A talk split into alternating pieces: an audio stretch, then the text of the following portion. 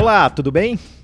Que bom que você está aqui. Eu sou Túlio Fonseca, gerente de comunicação do Crefito 3. Mais uma vez, sem a companhia da jornalista Mônica Farias, que ainda está de férias. Mas semana que vem ela vai estar de volta. Você está ouvindo Físio e TO em Movimento. Tudo sobre a fisioterapia e a terapia ocupacional em um só podcast. Em nosso primeiro bloco de hoje, trazemos uma informação que você terá primeiro aqui no podcast. Falsos fisioterapeutas são apanhados pela fiscalização do Crefito 3 no estado de São Paulo. E no segundo bloco, Justiça decide que mais dois hospitais não devem criar obstáculos à fiscalização do Crefito 3. É verdade, isso acontece. E você sabia que desde a semana passada o Crefito 3 está no Spotify? Agora, para ouvir o podcast sobre tudo o que acontece na fisioterapia e na terapia ocupacional, basta procurar Crefito 3 no aplicativo. E lembre-se, não deixe de seguir o podcast no Spotify ou no SoundCloud. Essa é a maneira mais fácil de você não perder nada do que rola por aqui. Lembrando que o Crefito 3 edita a revista Em Movimento, que é enviada gratuitamente aos profissionais de São Paulo a cada quatro meses. Notícias e orientações e boletos estão no site oficial, que é o crefito3.org.br, e a gente está também nas redes sociais: Facebook, Instagram, YouTube e Twitter. E para você que quer entrar em contato com a gente, basta enviar um e-mail para imprensa@crefito3.org.br. A gente anda sentindo falta das suas mensagens. E aí, bora lá para o primeiro e bombástico bloco?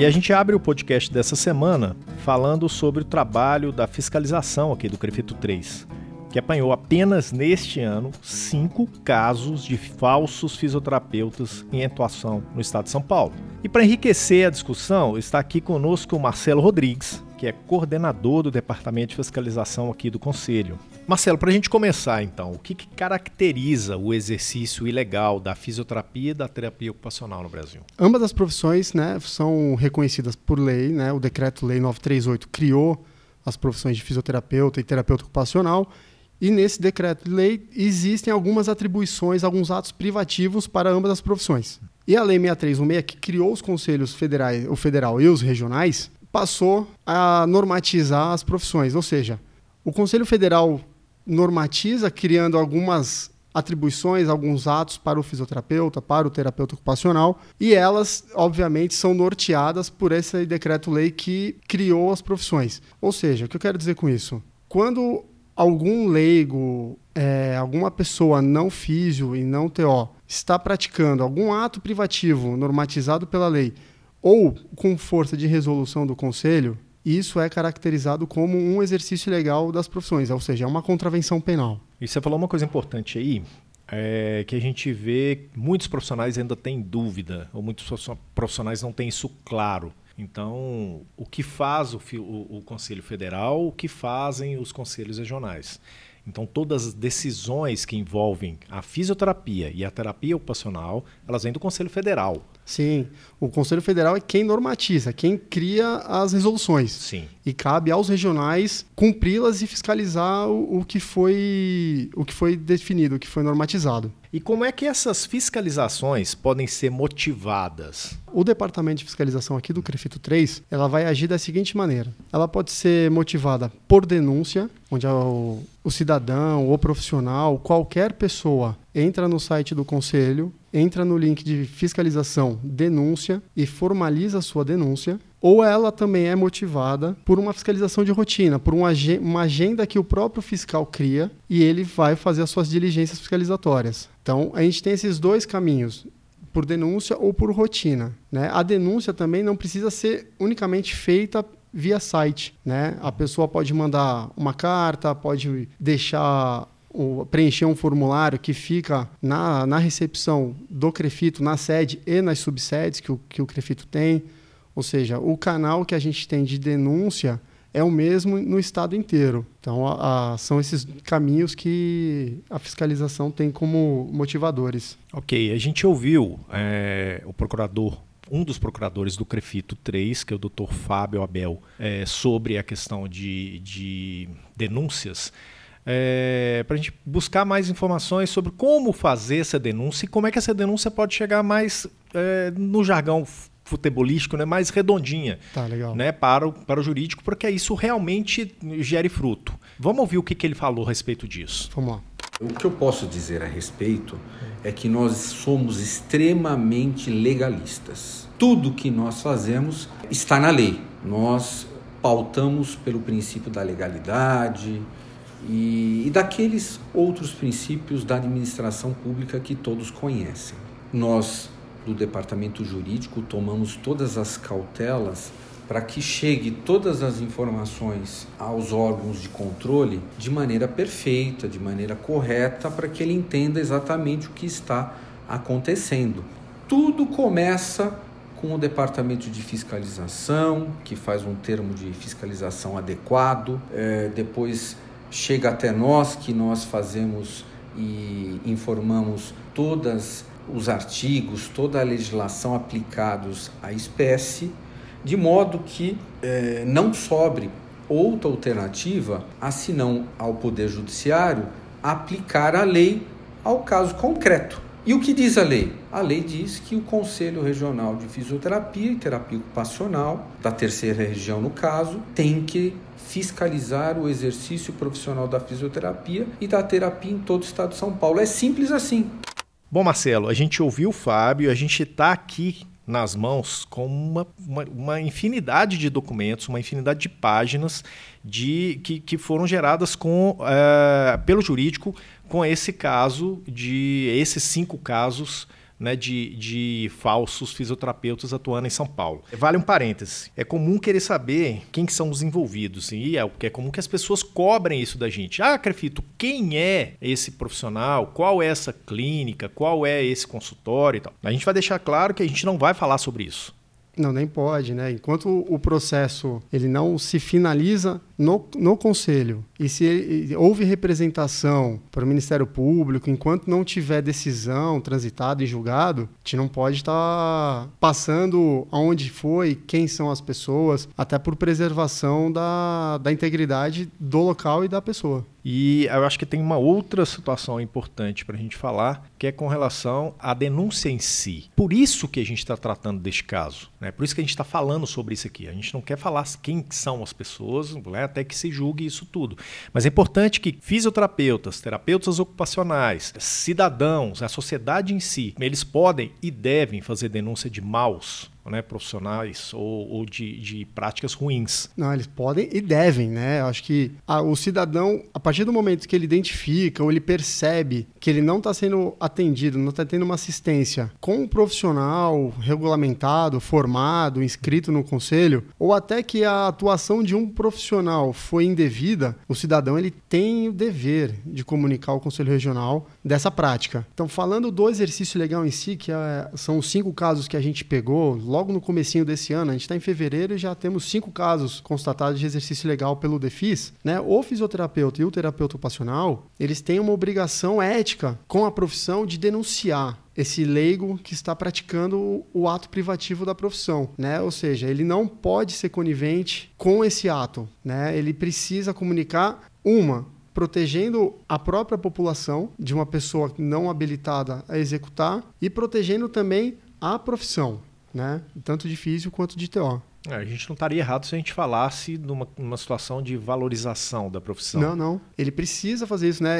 Ele denunciar, ele mostrar que o lugar que ele está atuando tem algum leigo praticando, ele vai valorizar a profissão, ele vai mostrar uma postura ética e ele vai só colher os bons frutos disso no futuro. Ok, a, a, a gente entrou, a gente ouviu o Fábio que falou para gente a respeito de, né, de uma de um, dentro de uma lógica jurídica sobre a questão da denúncia. Mesmo assim, eu gostaria de voltar nisso, que eu acho que isso é importante. A gente tem, ainda tem fisioterapeutas e terapeutas ocupacionais que fazem contato com o Crefito reclamando que foram feitas denúncias e que nada foi feito. Em muitos casos desses, a gente conseguiu identificar, né, pela própria atuação da comunicação do Crefito, que se trata de às vezes uma reclamação né, daquele profissional num post de Facebook ou, sei lá, um comentário que ele fez num WhatsApp para um colega, alguma coisa assim. Isso não é denúncia.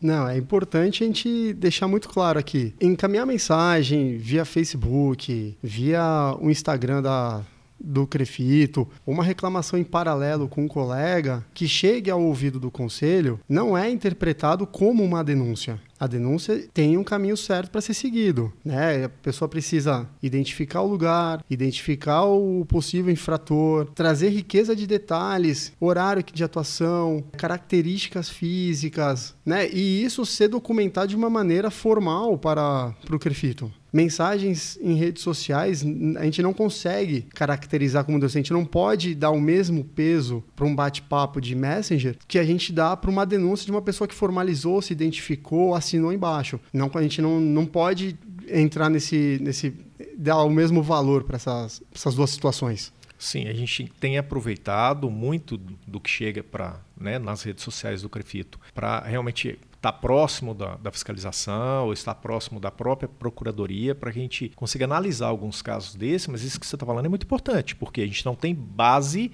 não tem dados o suficiente, não tem informações suficientes para para realmente montar uma denúncia. Né? É, então... muitas vezes as pessoas mandam uma imagem, né? Mandam um print de, de uma situação que constata em rede social e manda para o Crefito. Ah, isso pode, né? Isso realmente acontece. A gente aqui na, no Defis tem respondido algumas questões dessa com o pessoal da comunicação e a gente orienta para eles, ó, aproveita que você está com contato direto com o profissional ou com o cidadão de uma maneira geral e dê as orientações de qual é o caminho da denúncia? Como que ele formaliza essa denúncia e deixe claro para ele que esse print que ele mandou nesse momento, a gente não pode dar a característica de denúncia. Obviamente, já levanta uma suspeita dentro do DEFIS que a gente já começa a ficar um pouco mais atento para a região, para a clínica, não que a gente não faça um trabalho de pesquisa no local, não que a gente não possa fazer um direcionamento para essa situação, mas ela não pode cobrar isso posteriormente porque ela não formalizou uma denúncia. Entendi. E aí, uh, também vale a pena talvez destacar destacar uma situação que é a denúncia passa por alguns, é, alguns trâmites e alguns departamentos diferentes. Sim.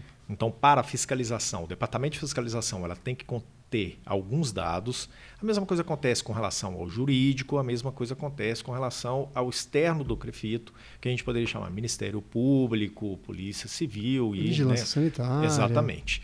Cada um destes departamentos, cada uma dessas áreas, não instâncias de, de ação, elas, elas precisam de algum tipo de formalização. Sim. As pessoas que não trabalham no CREFITO, que não têm isso como ação diária, elas podem ter dúvidas. Mas a gente ouviu o Dr. Fábio de novo a respeito de como funciona a procuradoria do, do, do CREFITO. E acho que vale a pena repassar para o pessoal ouvir. Tá. Gostaria de deixar claro que o trabalho da Procuradoria do Conselho Regional valorizar a profissão, tanto do fisioterapeuta como do terapeuta ocupacional, preservar a sociedade daqueles profissionais que não são habilitados e também daqueles que eh, são inscritos, mas de que de alguma forma venham a colaborar para o exercício ilegal da profissão de terceiros. O nosso trabalho começa com o Departamento de Fiscalização. Um dos objetivos primordiais do Conselho Regional é fiscalizar o exercício profissional da fisioterapia e da terapia ocupacional em todo o estado de São Paulo. Bom, a gente pode voltar então aos falsos fisioterapeutas descobertos pela fiscalização agora em 2019. Aí uma pergunta: o exercício irregular da fisioterapia e da terapia ocupacional costuma ter conivência de colega de trabalho? É isso que você disse? Olha, Infelizmente, eu tenho que dizer que acontece. Muitos colegas fisioterapeutas e terapeutas ocupacionais são coniventes com essa situação, com essa prática do exercício legal. E esse colega, esse profissional, ele tem que estar atento, porque além da pessoa estar praticando exercício legal com a conivência dele, que é um ato extremamente prejudicial para a profissão, ele pode responder um processo ético aqui no conselho. Então a gente está falando de dois atores irregulares. Sim. Quem é o falso profissional. O falso profissional com quem... a contravenção penal e o nosso profissional registrado sendo conivente podendo responder um processo ético aqui dentro. Ok, e aí esse processo ético, nós inclusive falamos sobre isso essa semana, de quais são os problemas que ele pode enfrentar. O profissional ele tem que ficar muito, muito atento com essa questão do favorecimento do exercício legal, porque quando vai para a ética, né, quando vai para a comissão de ética, esse profissional ele pode tomar as advertências das mais diversas que são contempladas na, na Lei Federal 6316, né? Inclusive com a suspensão do exercício profissional dele. Então, dependendo da gravidade do que esse leigo causou ou que foi constatado, ele precisa ficar atento porque a cassação da, da habilitação profissional dele pode acontecer. Este ano a gente flagrou, então, falsos fisioterapeutas atuando na capital, em Ribeirão Preto e em São Caetano do Sul. A fiscalização do Crevito roda geral, é isso? Roda o estado inteiro. Cinco dias por semana, a gente está com 29 fiscais rodando o estado, mediante as denúncias que a gente falou aqui que ocorre, mediante rotina. E por incrível que pareça, dos cinco casos, nem todos eles foram motivados por denúncia. Alguns foram flagrados na rotina fiscalizatória. Ah, então você tem duas, dois tipos de ação. Dois tipos de ação. Chegou uma denúncia para a gente comunicando um indício, uma possibilidade de um exercício legal, e o fiscal com uma rotina de fiscalizatória. Ele fez uma agenda para fazer a cidade X, por exemplo, foi fazer a fiscalização. E acontece nessa rotina de flagrar o exercício legal. Alguns desses casos aqui, desses cinco casos que a gente flagrou esse ano, não foram denúncias, foram rotinas fiscalizatórias, com um trabalho muito bem feito do, dos fiscais aqui do Crefito 3, né? É, a gente tem capacitado, a gente tem feito treinamentos com, com os fiscais na intenção de melhorar o olhar que eles têm durante a fiscalização, ter mais percepção do, do que está acontecendo ao redor, se alguém que eles entraram e observaram na clínica por algum motivo essa pessoa ou sumiu ou se fingiu ser paciente, sabe? Então, o, os fiscais eles têm, têm tido um treinamento, uma orientação um pouco mais detalhada para essa parte que é muito importante, que é o exercício legal. Talvez seja esse um dos motivos em dois meses, nem terminamos dois meses do ano e já constatados cinco exercícios legais. Entendi. É, eu vou te fazer um convite para você ficar com a gente no segundo né, bloco de, desse podcast, para que você fale, inclusive, um pouquinho mais sobre isso. Legal. Que a gente vai trazer uma outra notícia importante. Bacana. Para encerrar esse primeiro bloco, fica o recado então. No ano em que se celebra 50 anos de regulamentação da fisioterapia e da terapia ocupacional no Brasil, é triste ver ainda que é necessário que o Conselho haja puxando a orelha de fisioterapeutas que permitem a desvalorização da profissão e que não tratam seus pacientes com o devido respeito. Que fique o recado a estes maus profissionais. Fisioterapia é com fisioterapeuta. Vamos para o segundo bloco que tem mais irregularidade. Agora narrada pela voz da Gabi Moreto, nossa jornalista responsável pelo resumo da semana. Em janeiro, o Hospital Santa Marcelina impediu a fiscalização do Crefito 3. No dia 11 de fevereiro, a Justiça Federal atendeu o pedido do Crefito 3 e mais dois hospitais tomaram puxão de orelha. Dessa vez, o Santa Joana e o Promatre Paulista. O que, que realmente aconteceu? Os fiscais foram fazer o papel de rotina deles, fiscalizar o serviço de fisioterapia do hospital, no caso aqui do Santa Marcelina, do Promatre e do Santa Joana, e receberam uma triste notícia que foi o um impedimento da fiscalização, né? Foram não foi não foi autorizada a entrada dos agentes fiscais nas dependências do hospital, né? O fiscal se identificou, chegou, foi chamado o, o administrativo do hospital, o jurídico ou o responsável técnico pelo hospital. E o mesmo fala que dentro do hospital o crefito não entra. Lá no hospital somente entra o CRM, porque eles falam que a atividade fim do hospital é a medicina e não a fisioterapia. Então, possivelmente o Corém também não, não fiscaliza os enfermeiros, né? o, o Conselho de Farmácia não, né? não é, fiscaliza os. Se a gente pegar essa linha de raciocínio da, da gestão do hospital, só tem uma atividade básica lá no hospital, que é medicina. Ou seja, o hospital não é multiprofissional. Não, não existe nutricionista, não existe auxiliares técnicos e enfermeiros. Nenhum outro conselho de classe consegue fiscalizar os profissionais. Um pouco errado, né? Bastante, né? Bastante errado. Isso pode ser, no mínimo, desconhecimento e é importante a gente falar o seguinte: a, a, essa permissão ela não é concedida pela diretoria do hospital. Pela diretoria. Não é o serviço de fisioterapia. Não, não é o nosso profissional, não é o fisioterapeuta ou o terapeuta ocupacional falando: não, não, a gente não quer vocês aqui na fiscalização. Essa comunicação, essa informação vem da administração, vem da gestão do hospital. Muitas vezes os, no, os nossos profissionais eles nem têm o conhecimento que o fiscal está lá embaixo. Que é, o que é pior, né? O fiscal está lá para ver como é que está sendo o, serviço de fisioterapia, qual, como que está, está sendo dada a assistência para esse paciente. E o fisioterapeuta não tem ciência de que o conselho de classe dele é impedido de entrar. Então, vá um recadinho de novo. Hoje tá, a gente está cheio de recado. Correio elegante, né? Vamos lá. Atenção, diretorias dos hospitais. O CRM fiscaliza médico. Sim. O Corém fiscaliza enfermeiros.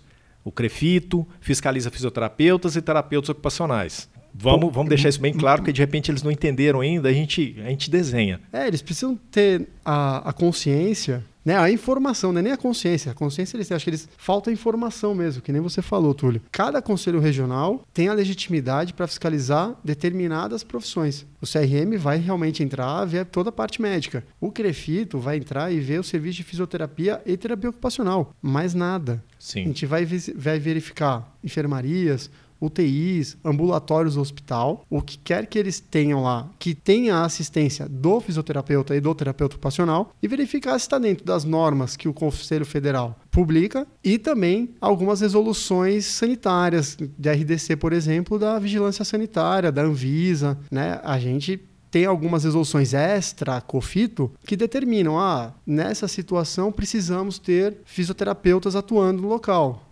Um exemplo claro disso é UTI dentro de hospital. A RDC número 7 de 2010, ela deixou bem claro que a assistência na UTI tem que ser no mínimo de 18 horas com assistência de fisioterapeuta, 18 horas no mínimo de assistência, e um fisioterapeuta para cada 10 leitos. E quando eu falo leitos, são leitos, não ocupação dos leitos. Porque muitas vezes o hospital ele não cumpre com essa determinação da vigilância sanitária por falar que é leitos ocupados. O entendimento deles é leitos ocupados. Mas a resolução é clara fração de 10 leitos, um físio. Não determina se ocupado ou não. Então a gente verifica essas situações de normas extra-cofito que falam que da importância e da necessidade do nosso profissional lá dentro. E a gente apontando tal situação irregular, a gente tem por obrigação legal dar ciência para o órgão de competência. Então, de repente, esse seja um receio dos hospitais em deixar o crefito entrar. Então, a gente poderia até, até falar que Talvez seja por isso que os hospitais não querem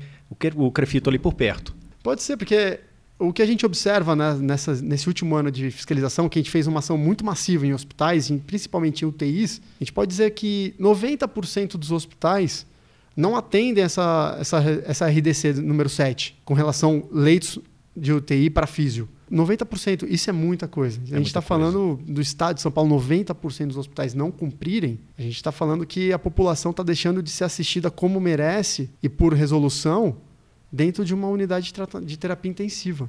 A gente falou novamente com o Dr. Fábio, vocês estão formando uma dupla no programa, né?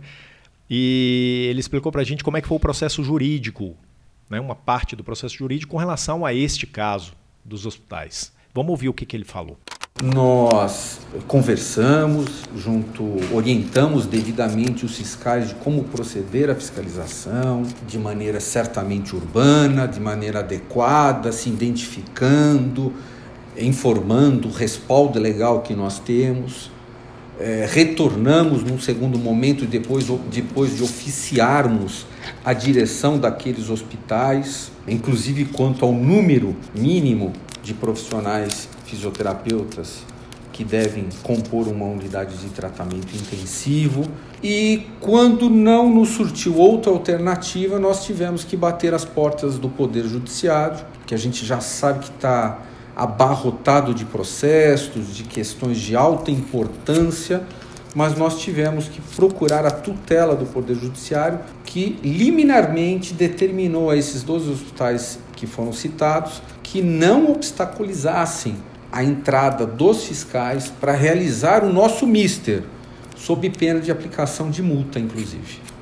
Bom, a gente ouviu a posição da Procuradoria a respeito disso, e aí vem uma pergunta logo em seguida. Os, esses hospitais, esses três hospitais, já foram fiscalizados após essa, essa, essa decisão da, da Justiça? Já. A partir do momento que o, a Procuradoria do CREFITO comunica a coordenação do DEFIS com essa tutela de urgência antecipada, que é o juiz determina que o hospital não impeça, não crie obstáculos para a fiscalização do CREFITO, dia seguinte que esse, essa decisão é, é deferida, o nosso agente fiscal já está no hospital. E eu posso dizer, desses três hospitais que a Justiça garantiu o acesso aos agentes fiscais para a fiscalização do hospital, dois já ocorreram e o do Santa Joana, que é o último que ainda não foi feito, acredito que mais tardar, uma expectativa nossa é hoje, no máximo segunda-feira, a agente fiscal já proceda com essa fiscalização. Você falou um pouco agora sobre a questão de velocidade. Tanto as atividades de fiscalização do CREFITO, a gente tem tem mostrado, tem visto que estão ágeis, que estão rápidas,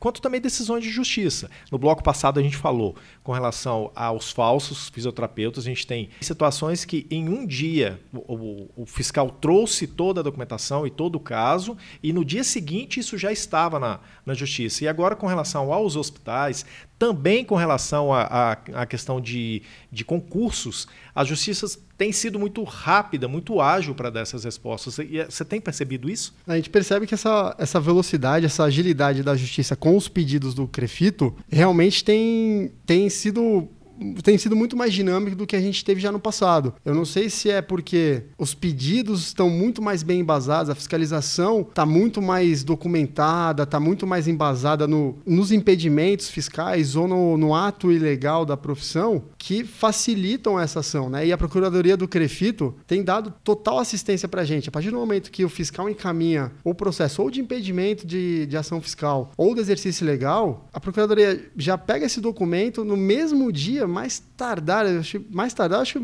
muito até falar no dia seguinte.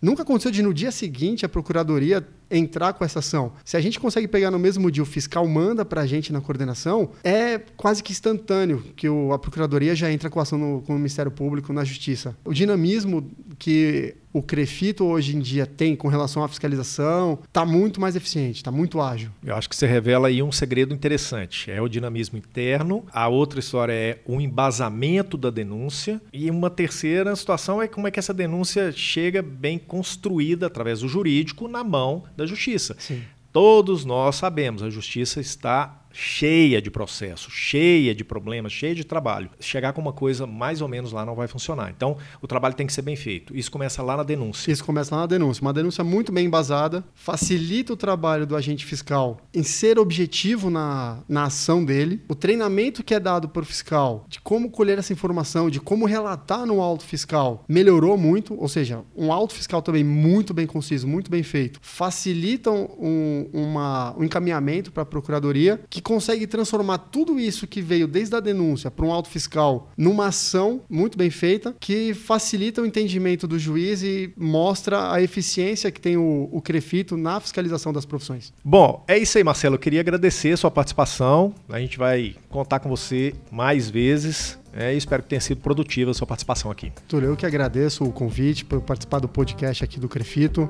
e o que puder contar com a gente aqui na fiscalização, a gente está à disposição para que vocês precisarem. Ok, ok. A gente encerra aqui o segundo bloco e vamos para o bate-bola, dessa vez com a Gabi Moreto aqui no estúdio.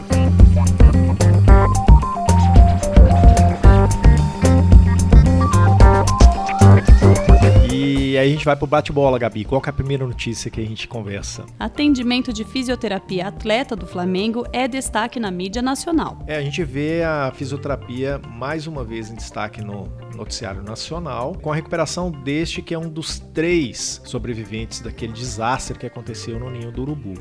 Então, este atleta está atualmente passando por tratamento de fisioterapia dentro de um hospital para queimados e a gente tem inclusive uma nota interessante do Flamengo a respeito disso, ele cita a físio. É, e vale até lembrar que ele está passando por fisioterapia motora e respiratória. Então tem um atendimento aí bastante interessante da físio que com certeza vai ajudar esse atleta a se recuperar e em breve, com certeza, já vai sair dessa situação. Ok, que ele se recupere logo. Túlio, próxima notícia. E no Você Viu dessa semana, a Mattel, que é a maior fabricante de brinquedos do mundo, lançou uma nova linha de Barbies em cadeira de rodas e com prótese na perna. Isso é muito legal, porque essa linha de Barbies que a Mattel lançou tem também, além de Barbie com prótese e, com, na, e na cadeira de roda, também de outros tons de pele, outros tipos de cabelo, justamente para incluir a diversidade, né? E nós falamos com o Físio e TO que comentaram esse assunto. Então é bem interessante. Isso tá no canal do YouTube do Crefito. Com certeza. E a gente tem, recentemente a gente viu também uma situação que a Apple fez um pedido de inclusão de emojis inclusivos, vamos colocar assim, é a empresa que cria esses emojis que são do celular. Então é realmente é um, são movimentos interessantes para incluir.